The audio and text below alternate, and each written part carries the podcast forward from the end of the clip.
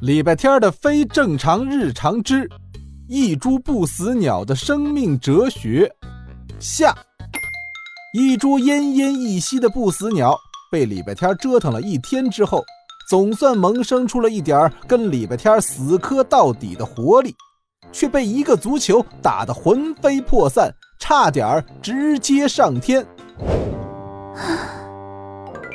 我想，这一切都是命吧。礼拜天儿默默在地上刨了个坑，不要为我报仇，我只是天地之间一棵没什么用的草。礼拜天拍拍手，把不死鸟拎起来扔进坑里去。哎，我还没说完，你不用这么着急买我吧。礼拜天捧起一把泥土，撒在不死鸟身上。嗯呀，我觉得我还可以再抢救一下。喊什么喊？花盆碎了，你就将就着住在这里吧，每天还能晒晒太阳，还有小瓢虫、小蝴蝶来跟你聊天，比在教室里舒服多了。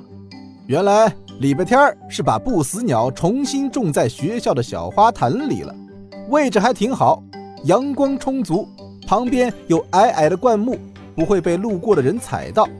不死鸟看看天，看看地，看看左边的栀子花丛，看看右边的茉莉花枝。就是不看礼拜天憋了半天，憋出一句：“可是我身受重伤，只怕……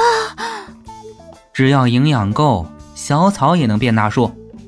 来，我先勉为其难给你一点天然养料。”礼拜天说完就站起来，拉下自己的裤子拉链。不死鸟意识到他要做什么时，吓得失声尖叫。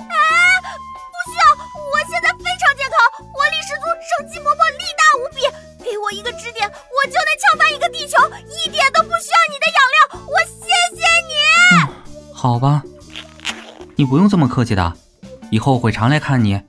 要是发现你营养不够，我一定会帮助你的，真的，别客气。谁在跟你客气啊？礼拜天是说话算数的，说会经常来就真的经常来。第二天下课铃一响，他就往小花坛跑。原本在晒太阳的不死鸟连打瞌睡都不敢。一听见下课铃，他就强行精神抖擞，强行朝气蓬勃。周围的小虫子都觉得这个新邻居好玩极了。这家伙怎么一阵一阵的？他是不是对铃声过敏啊？不愧是在教室里上过学的草，就是比我们有觉悟。哎，你知不知道那些小孩们背的舅舅乘法表是个什么东西啊？他们为什么要惩罚舅舅？不死鸟确实是上过学的草，不用提防礼拜天的天然养料从天而降的时候，它还是愿意给无知的邻居们解答一下的。那是九九乘法表，背会了就会算数学题了。哇，你好厉害！你能教教我们吗？我想算算我每天搬了多少趟东西。我也要学，要我也。这回不死鸟有事儿做了。教完乘法表，教古诗；教完古诗，教唱歌。忙得他都没时间想什么生命的意义了。也许他已经得到答案了吧？教室里的礼拜天就没这么舒服了。欧阳老师终于发现了植物观察日记的对象从窗台上消失了。夕阳斜照进教室里，礼拜天正站在讲台上，一字一句地念着检讨。台下笑得最大声的，依然是他的死对头方少景。